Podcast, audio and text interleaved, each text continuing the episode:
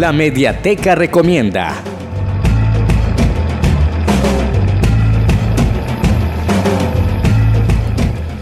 ¿Qué nos recomienda la Mediateca esta semana, Ligia? Bueno, eh, recordarles a nuestros usuarios que hemos adquirido un buen dote de libros nuevos y que entre ellos hay libros interesantes. Bueno, todos son interesantes, pero este es, eh, viene, digamos, al, al dedillo para esta recomendación de en, de nuestro mes de, generosas. mes de generosas, exacto.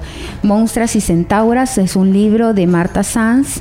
Ella, este libro lo escribe en el 2018. Después de leer, dice, una carta feminista de, las mujeres en, Francia y de la... Eh, ay, este como... La, la se, me, se me escapó pero el 8 de marzo se celebra el Día de la Mujer y entonces hay protestas. Entonces, después de ver la protesta de ese 8 de marzo, para ella fue bien impactante y nace este libro. En él, ella plantea eh, la falta de mm, representación que puede tener el hombre a través de una mujer, porque es como siempre el niño y tenemos que tener en cuenta que están incluidas las niñas.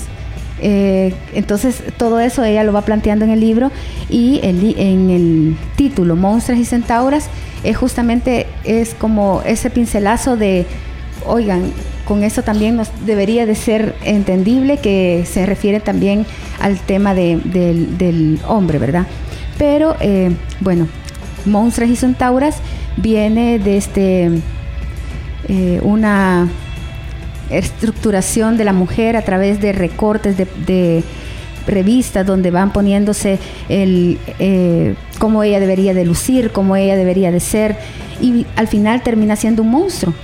O sea, lo que se visualiza después de ese eh, ejercicio de, de, las revistas eh, termina siendo como eso, como algo que no tiene figura. Entonces invita a la mujer desde ese punto de vista a que sea auténtica, a que sea única, a que ella pueda sentirse incluida, sentirse empoderada y sentirse representada.